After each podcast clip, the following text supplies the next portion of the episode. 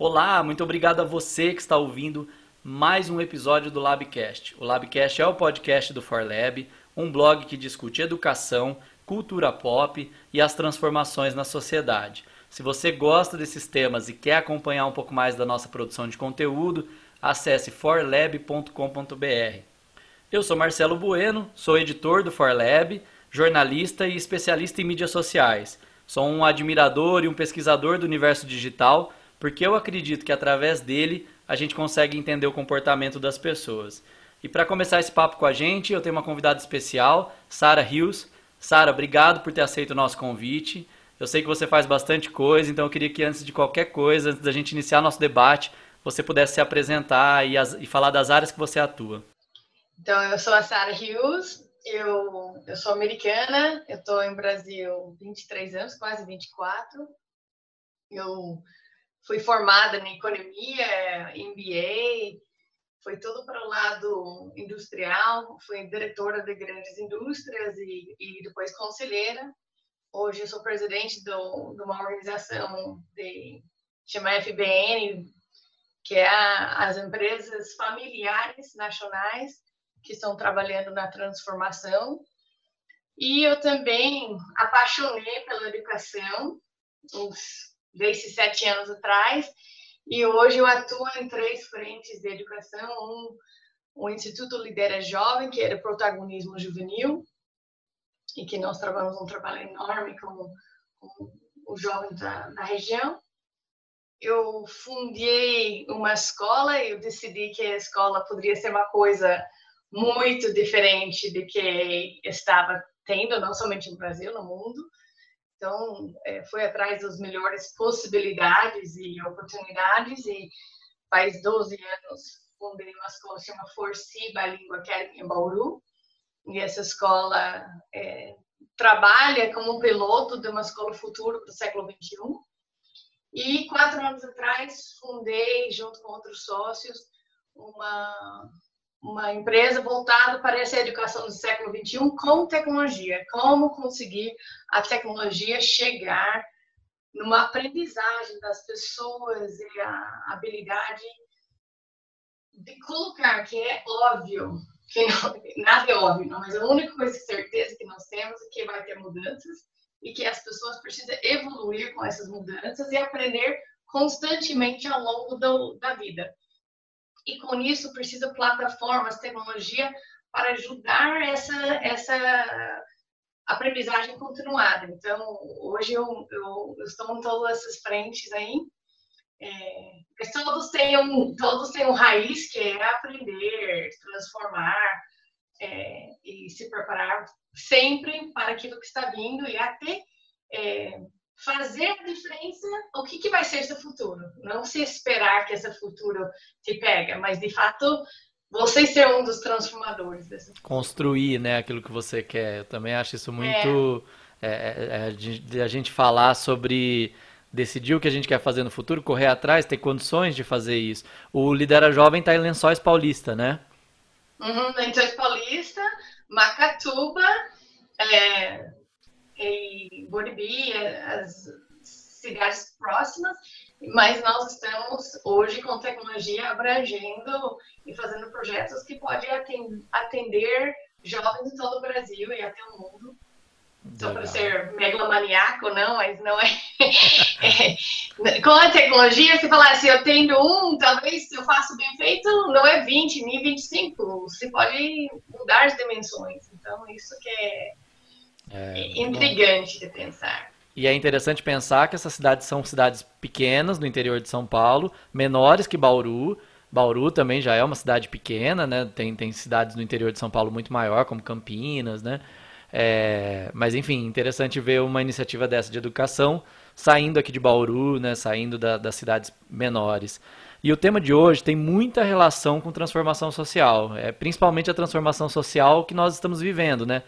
Para contextualizar você que está ouvindo o nosso podcast em qualquer época, nós estamos no fim de maio de 2020, durante a pandemia do coronavírus e num período de isolamento social. As autoridades estão com dificuldades para implantar o isolamento social que é tão necessário para reter o avanço do coronavírus. E um estudo da Organização Mundial da Saúde, ele alerta que, que se não for criada uma vacina rapidamente, talvez a gente tenha que conviver com esse coronavírus para sempre. E, e isso é um, é um cenário que ninguém quer pensar, mas a gente precisa debater, porque isso significa uma mudança completa nos nossos hábitos. A gente não pode ficar muito próximo das pessoas, eles pedem uma distância de aproximadamente dois metros. A gente vai ter que repensar os nossos espaços públicos, vai ter que evitar aglomeração. A nossa casa virou um espaço de trabalho, de estudo e de lazer. A gente vai ter que pensar nas pessoas que são mais vulneráveis e que precisam de estrutura para permanecer em casa. Enfim, Sara, e aí eu começo com essa pergunta. Parece que agora, até na sua apresentação você fala né, sobre se preparar, né? É, parece que agora a gente, o mundo empurrou a gente para um novo cenário, um novo normal. Como que você está vendo essa situação? Eu acho é, interessante crises, porque de fato é, uma, é horrível a situação que estamos é, enfrentando. A um lado, dá medo, as pessoas querem se proteger, querem que, que passa logo, mas é, como, como se falou, a, a permanência dessa crise deve ser no mínimo um ano. Claro que tem a parte mais aguda que o Brasil está sofrendo, porque de fato a comunicação, governo, mídia, preparação da, da sociedade para a, assumir isso e assimilar isso não é fácil. Um país enorme, com diferenças é, estaduais e, e situações. Mas a crise, ela, tanto para o Brasil como para os outros países, ela mostra nossas fissuras. Ela mostra quais são nossos problemas. Então, eu acho onde nós estávamos uma situação de mudança gradual, o que, que nós vamos mudar, como que vai, qual o investimento. Hoje, por exemplo, na, na área da educação, vê um impacto enorme. Dá para não ter internet numa escola pública? Não dá, e não é internet para fazer é, uma ligação em um computador, e não é uma situação é, para poucos, é para todos e com alta velocidade. Então, por que nós não temos isso? Porque isso nunca foi prioridade. É, eu acho que algumas, da mesma jeito, falaram: ó, as pessoas moram em situações de favela que não têm acesso à água. E agora é uma época de. isso. Isso era aceitável? É. Isso é aceitável? Eu acho que a sociedade está se questionando o que é aceitável, o que, que de fato tem um consultor que trabalha comigo que ele fala, ah, você decidir se dá para conviver ou não dá para conviver.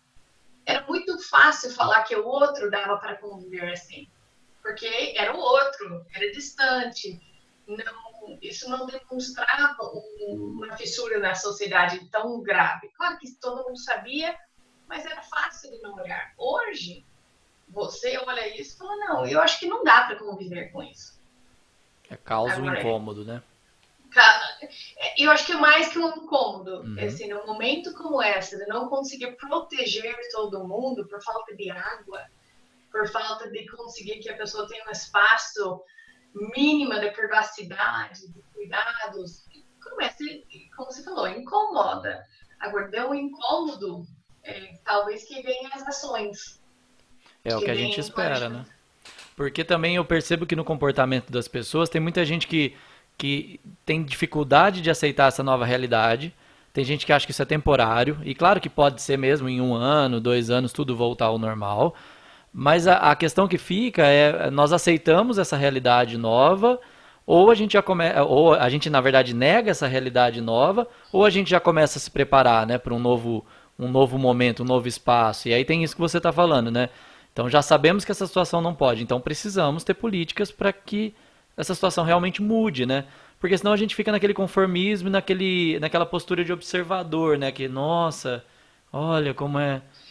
Ninguém faz nada. Eu acho que é, as pessoas olham a mesma realidade, tem, tem lentes diferentes. Então, nós temos as lentes. Então, quem é mais esperançoso, que acredita que é possível a transformação e que, de fato, uh, o Estado, as pessoas podem. Uh, angariar energias para algo, acaba achando que é uma oportunidade. as pessoas que talvez estão mais é, descrentes, não têm tanta fé no futuro, nem do ser humano, muito menos do governo, uhum. é, talvez falar, ah, esse negócio não, não adianta é, começar. Mas aí eu acho que você falou, ah, dá para esperar? Quando você acha que é para duas semanas, você espera. Quando você acha que é para um ano ou mais, você tem que, tem que agir. Não tem como esperar é, como um sobrevoo, não? Aí é. vou esperar até que a nuvem passa, depois vamos aterrizar. Não dá. Nós temos que é. fazer planos, mas eu acho que isso é isso é um dos problemas, talvez, é, do países em desenvolvimento, não somente o Brasil, é fazer planos, não sempre sabendo os recursos que você tem para implantar. É. Então, essas incertezas, às vezes, paralisam em vez de ativa. E, contextualizando mesmo esse cenário que a gente vive hoje para a gente, né, que está discutindo aqui, é um cenário de incerteza. É, o mundo já vinha nesse cenário de incerteza há muito tempo, mas foi o que você falou, as mudanças vinham parece que lentamente, né? Eu não sei qual é a sua avaliação sobre isso, mas a, até mesmo as escolas se transformando, as universidades se transformando, era muito dentro daquilo que dava para ser feito, né? O que, que podia ser feito. E agora parece que o coronavírus acelerou esse processo de transformação, né? Por exemplo, trabalhar de home office era uma realidade para algumas empresas, uma coisa descolada. Nossa, minha empresa tem home office quando eu preciso. E agora não, tipo assim, você trabalha oito horas em home office e você vai se encontrar na empresa quando for necessário. É, eu, eu acho que tem várias coisas nisso. É, nesse negócio do home office, é, falando das mudanças, então nós estamos falando faz anos que nós estamos indo para as, as revoluções, primeiro de informática, de informação e de conhecimento. Agora, o trabalhador tem que ser um trabalhador que colabora com o conhecimento. Porque a conversa é que o robô vai fazer tudo que não é, é algo diferencial, tudo que não é mecânico, é, monótono, é, de fato, é, vai ser suprido por outras formas. Mas muda a forma de entender empresa, colaborador, é, eu tenho que ficar medindo se alguém está trabalhando produtividade, se ela chega às 8 e sai às 6 e só fica um break de 40 minutos. Isso de controle não tem confiança. Mudou, né? Mudou. Para um trabalhador de confiança, que tem a ver com conhecimento e produtividade, nós precisamos não tanto os controles, mas nós precisamos metas, planos, motivação para atingir grandes é, desafios. E aí, se faz em casa, se faz, é, marca seu web call quando você quer, cada um se vira. Uhum. Agora, isso é muito confiança. É, eu já, já ouvi falar de empresas que o home office está funcionando, mas você tem que deixar a webcam ligada para saber eu que você.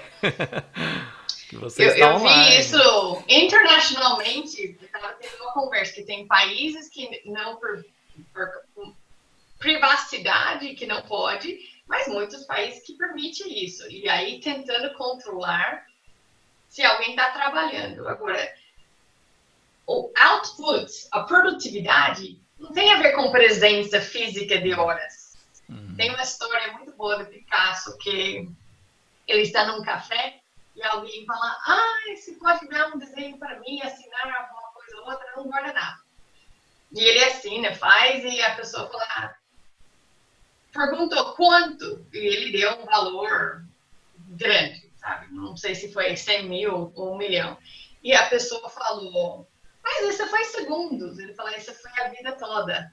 Foi a experiência da vida que eu faço uma coisa em dois segundos. Não tem gente que leva 10 horas fazer uma coisa que talvez outra pessoa leva 5 minutos.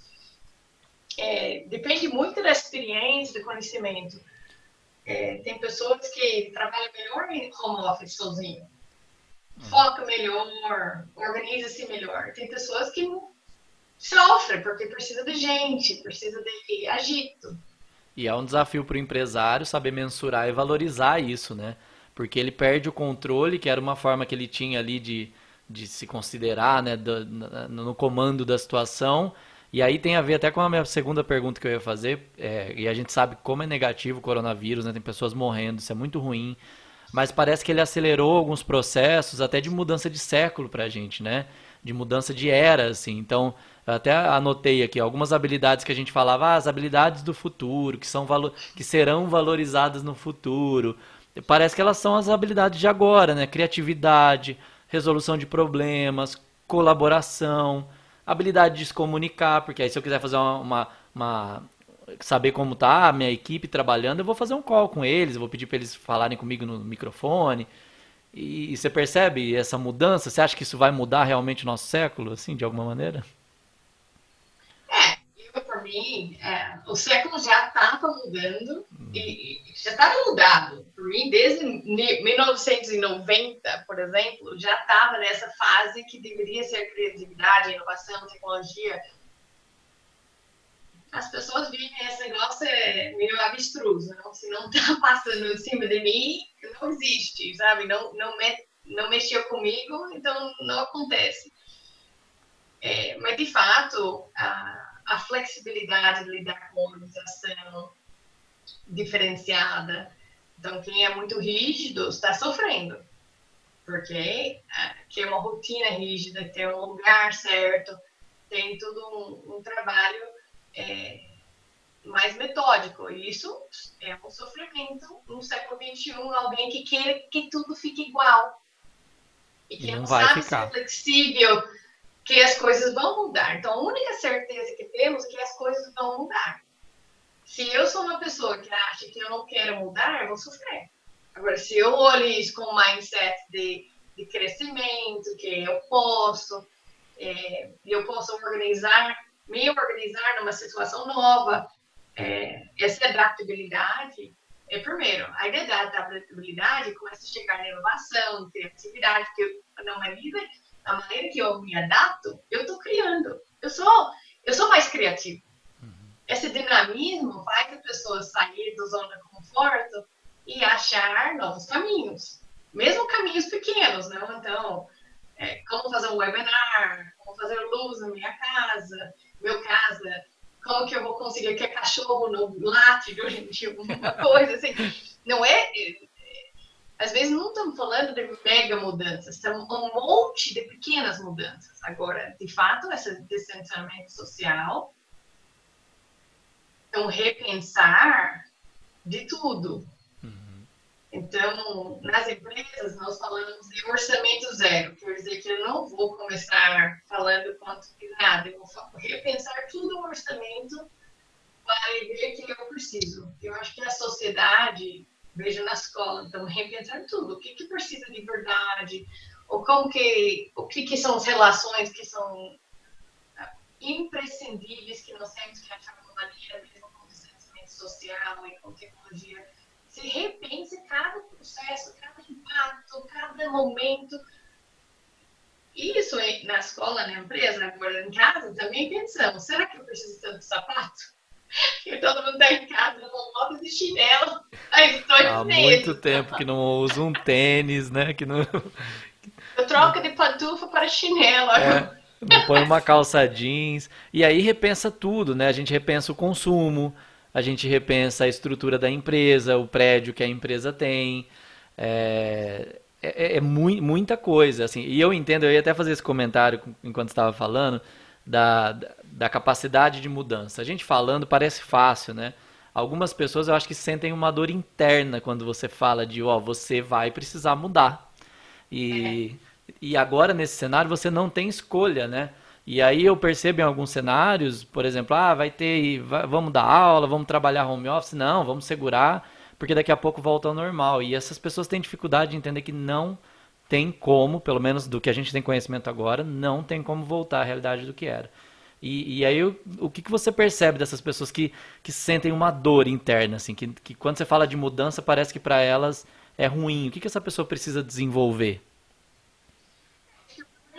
A primeira coisa é externar isso. Aceitar que isso, e, não esconder isso. Eu acho que isso é a primeira coisa que a pessoa é, se conhece e fala, olha, para mim isso é difícil, porque é o primeiro momento de mudar e reconhecer qual é, quais são as dificuldades. E às vezes a dificuldade somos nós mesmos, e, e nossas crenças, nossas maneiras de achar soluções. Então, existe uma reflexão de autoconhecimento, primeiro, e segundo, pedir ajuda. Você não tem que mudar sozinho. Hum. Acho que uma das coisas que, que essa crise mostra é quanto que nós precisamos um do outro. Sim. E às vezes tem, tem gente que demora muito pedir ajuda. Tem gente que não sabe, não pensa o suficiente até de falar o que ia me ajudar. Mas isso é uma coisa, falar quem vai me ajudar, meio essa. Como que é essa. Que era o, a pergunta do milionário, lá, que era um. Qual? Um jogo na, na televisão, e você podia ligar para universitários. Você ah, é, pedia do show do milhão. família. Você tinha umas, umas opções alternativas para você se solucionar a vida. Acho que todos nós temos que pedir a vida assim. Olha, eu tenho um problema. Reconhece. Ou que eu não sei. Agora eu vou ver qual é a linha de universitários, linha de colega, uhum. de, de, de, trabalho, família. Quem vai? Quem pode me ajudar? Quem pode é, me ajudar com essa lacuna que eu estou que eu estou sentindo. E não fica se culpando, se julgando, que você deve saber. Isso não mas, tempo. Mas isso requer uma vulnerabilidade da pessoa, do líder, muito grande, né? Porque ele tem que assumir que ele não sabe, procurar ajuda, e aí talvez ele vá ter que encontrar ajuda naquilo que ele sempre questionou e nunca valorizou, por exemplo, a educação, a ciência e você vai ter que de repente ouvir ali um especialista que fala, porque estudar sobre o futuro do trabalho a gente já faz há muito tempo. É igual você falou, de repente ali desde 1990 já era uma, uma previsão que o novo século seria diferente, né? E as pessoas subestimavam essas previsões, achavam que era viagem, exagero. E agora você vai ter que voltar e ouvir um pouco do que essas pessoas já estavam estudando, né?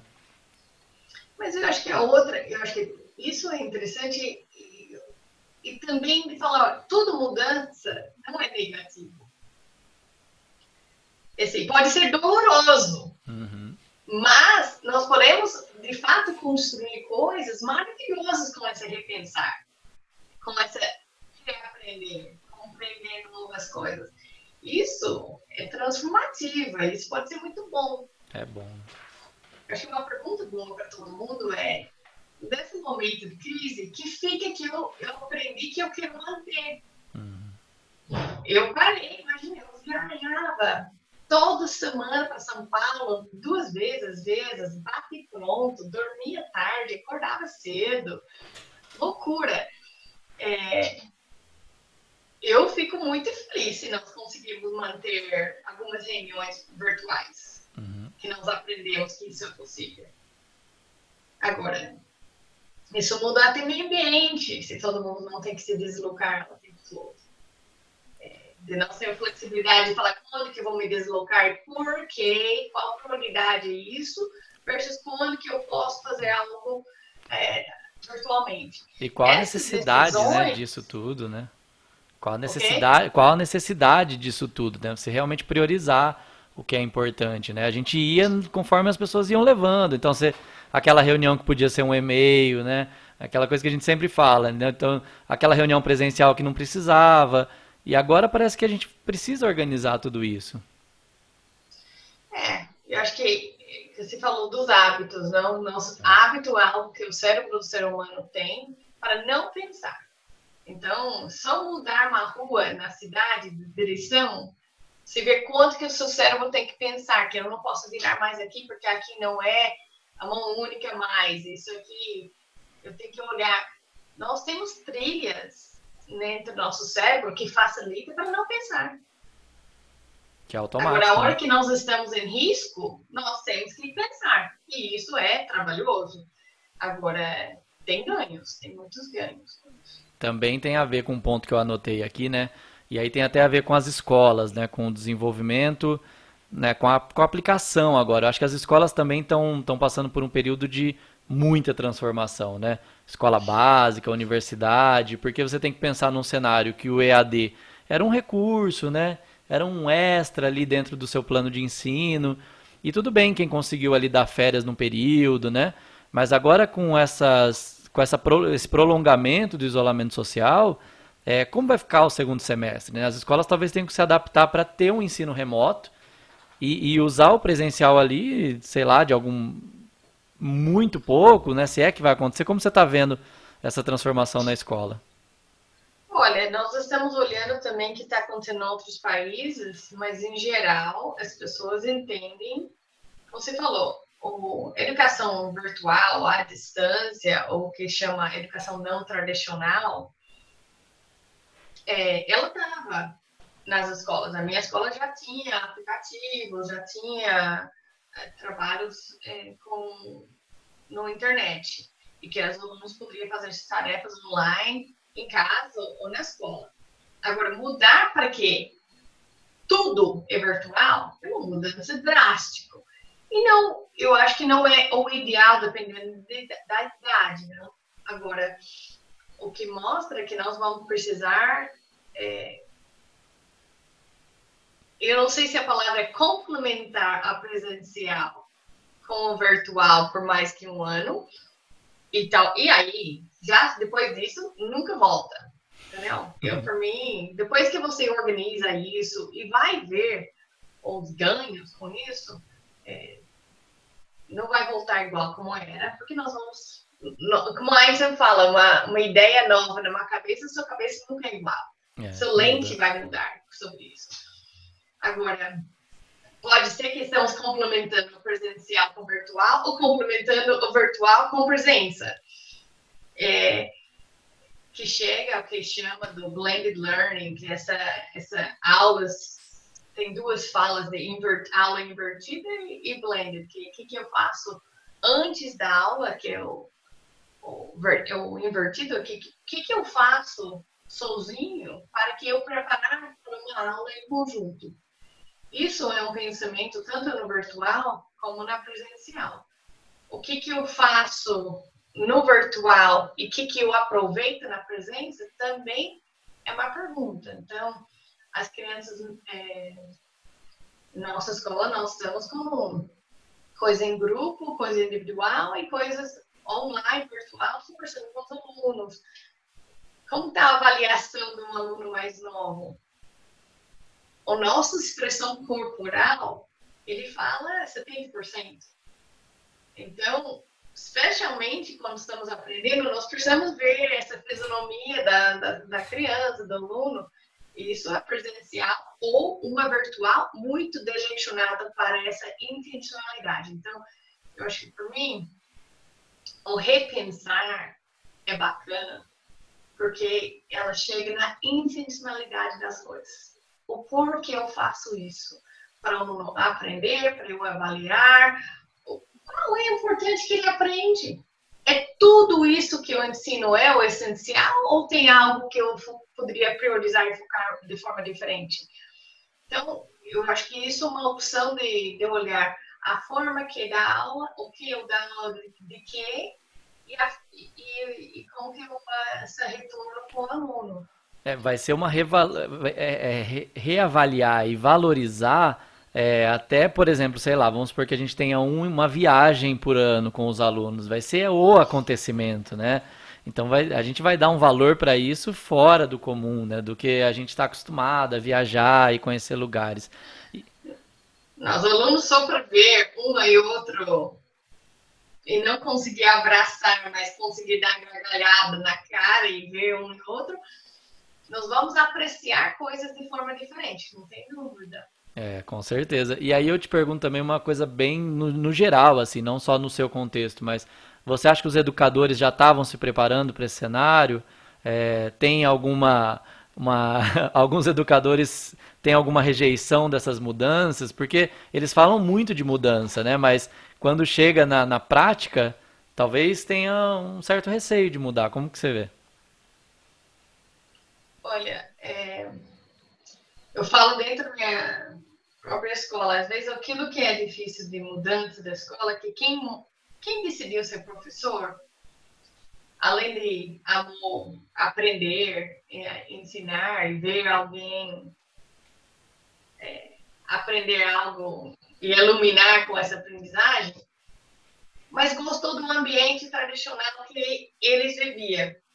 Então é muito difícil, falando mudar as lentes, quando a pessoa viveu uma situação de um jeito, escolher isso como profissão, agora vou entrar como profissão e vou mudar o jeito que ela fez. Isso requer uma humildade, uma abertura, uma muito difícil. Não é, não é uma coisa comum para qualquer um. A resposta é que os professores não estavam se preparando para isso. Nunca achava que ia mudar rápido desse jeito. Não era, não tinha nada que ia dar essa sinal. E eu acho que em geral estava torcendo que não ia mudar na sua na sua gestão, geração. Na minha geração, não. Geração, isso vai ser problema dos próximos, não é a minha, não. É... Claro que isso tem uma diversidade enorme. É, claro. É, pessoas. É, mas agora eu acho que todo mundo aprendeu e cultivou algumas novas aprendizagens que pode ajudar mais nisso. E os pais, os mas pais também. Não estavam preparados. Né? Não, não tinha como, né? Ninguém estava. Mas a questão é que a nova realidade se impôs, né? Eu gosto dessa palavra porque ela, a gente não optou, inclusive continuamos sem opções. É, a vacina ainda não existe, então não sabemos o que vai ser. Ela se impôs. E aí eu também te pergunto dos pais, né? Porque também agora num novo cenário, até você mesmo como mãe, né? É, a sua casa se torna um ambiente de trabalho, se torna um ambiente de lazer, se torna um ambiente de estudo. E além de toda a novidade que você tem de reaprender a forma de trabalhar, você tem que reaprender a forma de viver, né? De conviver. É, eu tô sortuda, sortuda, porque eu tenho uma casa que tem espaço para cada um, tem uma distância às vezes e um pouco de privacidade. Eu tô com duas adolescentes, é, um de 13 e um de 16, e, e claro que criança dessa idade não é para ficar com os pais tanto tempo. então tem que achar uma maneira de dar privacidade para eles e não ficar muito em cima é, se cobra, mas sai, depois que cobra, não fica em cima. Então, cada idade tem suas situações. Agora, para mim, o que é mais importante é rotina. Rotina para dormir, acordar, quando é trabalho, quando é estudo e quando é lazer. E que todo mundo cria seis horas, todo mundo está fazendo ginástica ou fazendo ou jogo, ou cozinhando criar esse sentido da família é muito importante para a sanidade.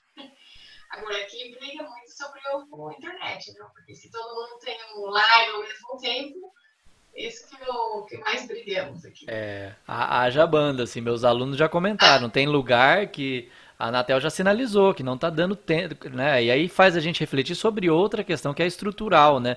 E aí eu imagino como seria uma pandemia como essa há 20 anos, que a gente não tinha a gente tinha internet de escada, né? A gente tinha, não tinha internet no celular. O que, que a gente já está fazendo, né? Aí sim eu acho que a gente já está num cenário apocalíptico, assim. Porque, querendo ou não, a gente tocou a nossa vida, né? A gente continuou nossas atividades. É, agora, sem internet, né? E aí cabe uma cobrança aí para os governos, porque precisa estar tá mais acessível, né? Precisa ser mais barato, precisa ter uma velocidade. Tem que ter geograficamente representatividade. Não dá para ter gente que não tem acesso. Isso é. aí é muito difícil. É, por muitos anos eu vou, vou num curso no Harvard que se chama Future of Learning, que é muito bom. E lá que você aprende que é o problema não é Brasil, todo mundo está vendo qual é essa Future of Learning, o que, que é esse futuro que nós precisamos. E eu saio lá aflita todos os anos, porque a tecnologia, a energia, o imposto sobre a tecnologia aqui é absurdamente alta, acesso à internet, tudo faz nosso país ficar em desenvolvimento por sempre e nossos alunos ser, de fato, tem, tem que fechar esse gap. Então, eu fico feliz que esse momento talvez acorda que não dá para viver com esse gap. Não dá para nossos alunos viver é, analogicamente e sem saber desse mundo que existe, não é o futuro, é agora. Não dá para nossos alunos achar que nós achamos que vamos dar um conteúdo hoje é, que é do século XVIII e que é relevante hoje e que vai ajudar nosso aluno a achar seus sonhos e seu projeto de vida. É. Isso, ah, tem um monte de coisa analógico que não muda nunca, sabe? Faz dois mil anos, o ser humano é o mesmo, tem os mesmos problemas, autoconhecimento, é, socioemocionais, etc. Agora, tem coisas que tem que mudar. É, deveria Agora, ser. No Brasil tem uma opção de fazer um leapfrog. O leapfrog que fala nessa parte de, de mundo dinâmico, agitado. Os países em desenvolvimento não gastaram dinheiro em uma tecnologia arcaica, que já não é importante. Não investiram, ponto. Então dá para já pular para o melhor. Não, não pula para uma coisa intermediária, já pula para o futuro. Então, eu acho que a tecnologia está mais barata, pode ser mais ainda. É, nós podemos fazer investimentos é, fenomenais, uhum. não porque eles são grandiosos em, em, em, dinheiro, mas porque têm impactos enormes. Então, eu acho que isso é uma possibilidade que às vezes eu não vejo essa motivação para resolver. Talvez agora vamos ter um pouco. Ah, eu espero que sim, porque quando a gente estuda até o ambiente digital, que eu tenho me dedicado há um bom tempo a, a entender, você já, a gente já fala disso há muito tempo. Como que ampliar o acesso, deixar as pessoas com acesso à conexão muda muita coisa. As pessoas têm uma visão superficial que ah, tá dando internet para as pessoas acessarem rede social, não só é, primeiro pela rede social, claro que as pessoas vão acessar e vão se relacionar e vão conhecer outras pessoas, mas por tudo que a internet traz, né? Possibilidade de pesquisa, de, de receber informação. Agora a gente está vivendo um caos no Brasil que, que o, o governo disponibilizou o auxílio emergencial, as pessoas precisam ter um aplicativo, precisam entender aquele aplicativo e quando elas não entendem, elas vão na, na caixa, né, no banco é, público, que é o que deve ser evitado. Então, o, o, o, caos que a falta de conexão e até de habilidade, né? Não falo nem só da conexão, mas a alfabetização para a conexão, né? Para a pessoa saber usar. Olha como que isso traz um problema grande, inclusive de saúde pública, né? Então, não, realmente não é um investimento só para falar que é. temos internet. Mas como eu falei das fissuras da sociedade, nós vimos que de fato tem gente invisível que não estão é, fazendo parte da sociedade e com todas as suas habilidades e todas as suas conexões. Isso não somente tecnológico. Então, isso muito bom de ver isso. Agora, essa letramento que uhum. anos falando alfabetização, mas letramento digital e financeiro é que faz uma diferença enorme para o futuro. É. E o foco tem sido pouco de alfabetizar de letramento digital e financeiro para, para as pessoas, além de só não que ler, ler é essencial. Nós vamos ler na tecnologia, nós vamos ler um livro, isso que não muda. Claro que estamos fazendo um podcast, uhum. que antes só tinha um rádio. Agora você pode escolher, ouvir quando você quer, assíncrono, não tem que ser a hora que aconteceu. Isso é, isso é acesso. Isso é acesso. É, você falou de duas habilidades muito importantes. O letramento digital, que possibilitaria e que vai possibilitar qualquer pessoa manter o seu emprego e manter as suas, suas atividades e manter suas aulas e de repente um pai ajudar o filho a estudar. Então, impacta muito, né? E o financeiro, que basicamente vai determinar quem vai conseguir se manter nesse cenário, quem guardou um dinheiro, a empresa que poupou, quem consegue flexibilizar o caixa, quem está se preparando, enfim, tanta coisa, né? Que parece que duas habilidades que a gente não tem na escola básica, né? Não é incentivado a desenvolver. Porque geralmente quem gosta da internet é o cara mais nerd, né? Ah, isso daqui é da tecnologia. E né, vivi com, essa, com esse estigma. Ah, isso daqui gosta do computador, não gosta das coisas do mundo físico. E, e aí você vê que agora, nesse, nesse momento, é necessário, né? Não é uma habilidade de um privilégio para mim ou para alguns, né? É, o, o novo BNCC trouxe isso, projeto de vida, um pouco de letramento financeiro e, e empreendedorismo, que eu acho super importante para o futuro, e um pouco do digital, trouxe. Mas, é, claro que, quem fez o BNCC não queria acoplar essas coisas, mas na cabeça da escola e, e das professoras, às vezes é, mas eu vou abrir mão do que eu dava antes para colocar uma nova coisa? Ninguém abrir mão. Então, meu conhecimento de 52 anos é mais importante do que o conhecimento que o novo jovem tem que ter. Eu tenho que tirar, filtrar o que é importante, não o que eu aprendi mas que é importante para os novos. E isso abre mão para curricular, às vezes não dá espaço para aquilo que é relevante e impactante. É. Então... É uma, uma, uma, reflexão que a gente tem que fazer, né? Se a gente está disposto, e espero que a gente esteja abrir mão daquilo que a gente considera um porto seguro para a gente, para aprender junto com os nossos alunos, né? Também dou aula e penso um pouco nesse desafio, né? De ó, gente, vamos se adaptar e vamos fazer o que é possível fazer nesse momento, né? A gente vai crescer junto com isso. Eu vou avaliar se a gente está, a gente vai avaliar, né? Se a gente está aprendendo, se a gente está evoluindo, é, o que, que pode melhorar. É, mas parece que as pessoas têm muito medo de tentar, né? Isso é uma. Ah, dá medo. É...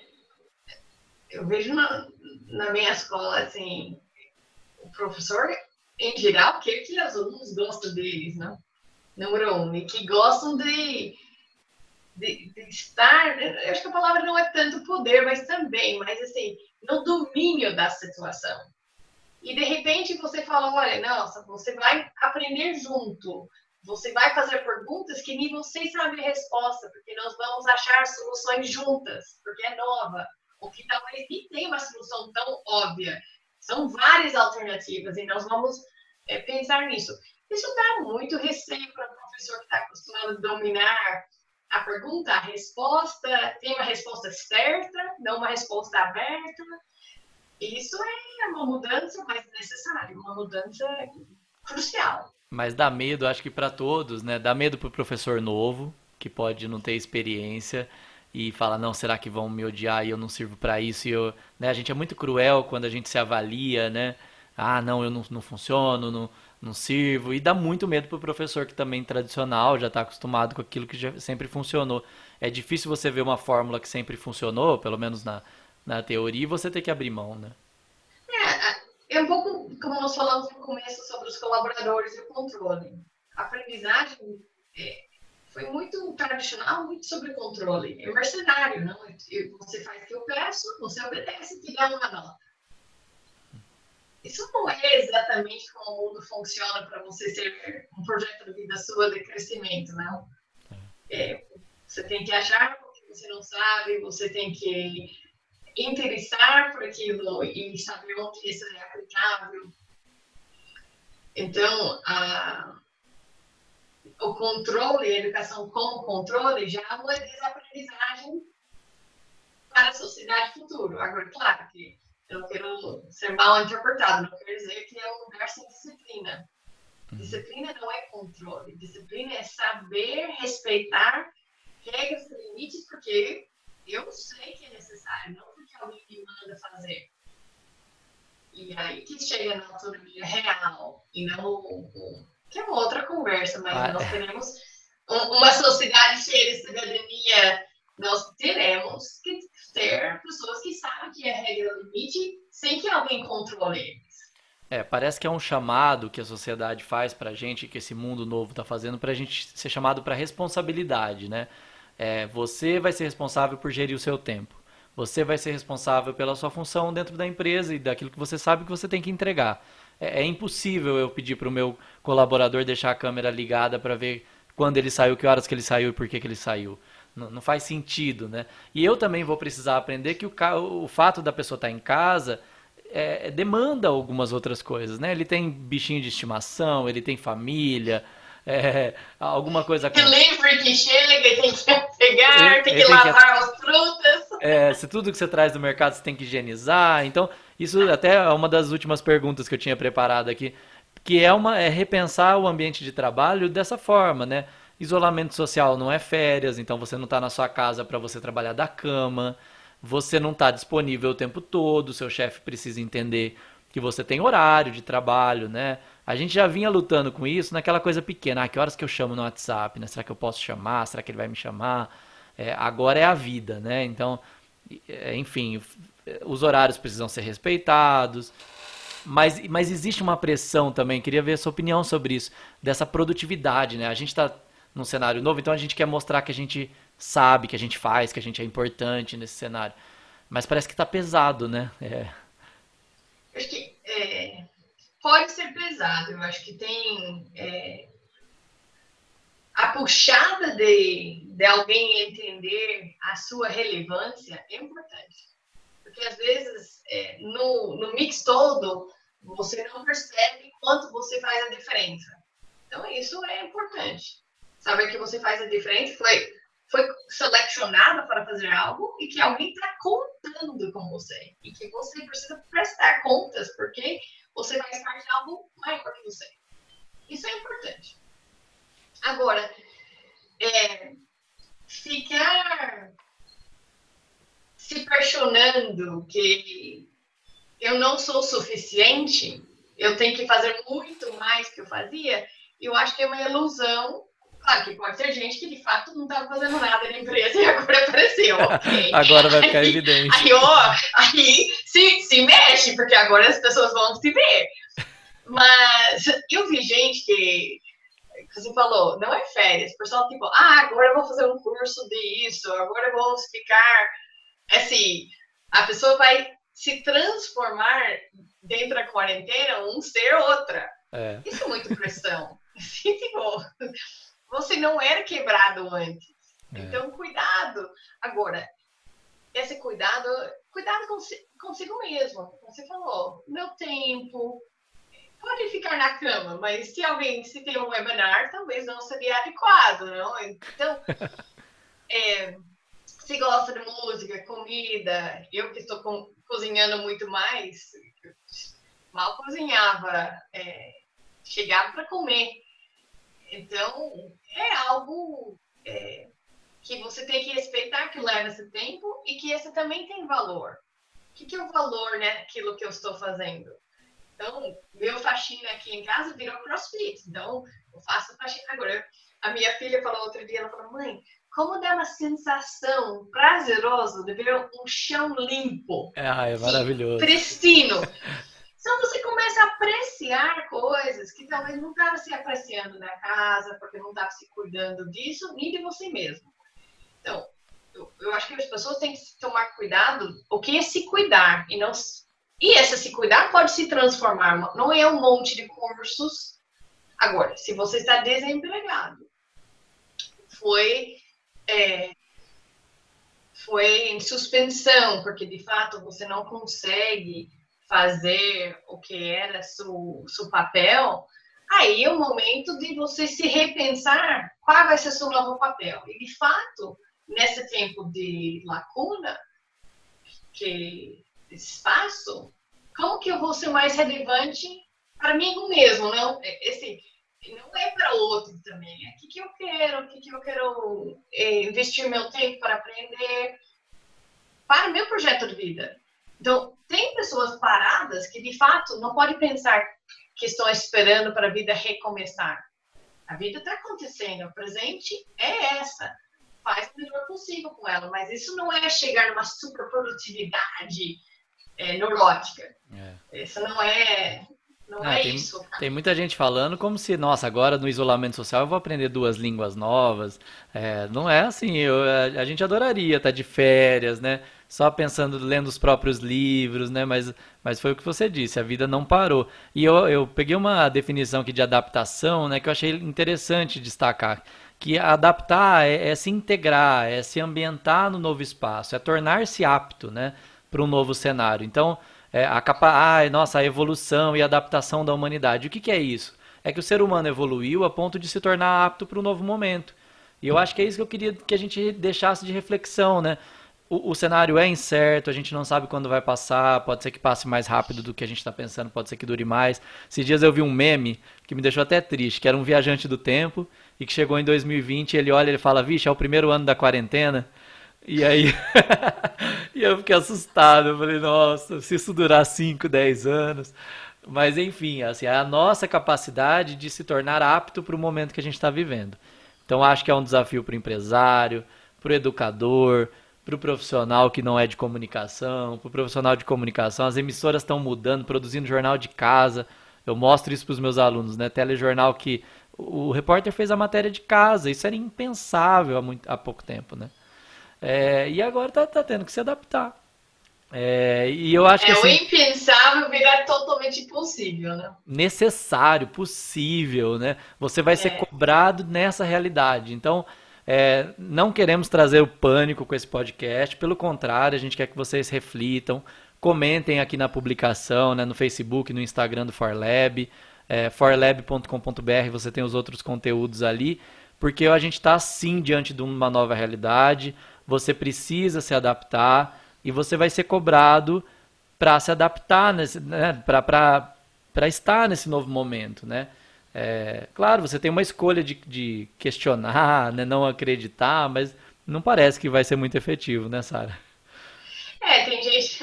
Não, mas eu, eu adorei essa definição da adaptação, porque é isso, ser pronto para aquilo que nós estamos vivendo, é que é necessário, não é uma coisa.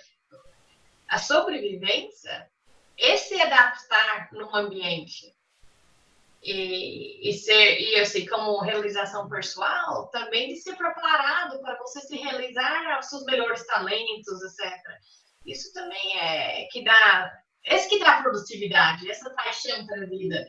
Não uma não uma coisa que não dá retorno para você.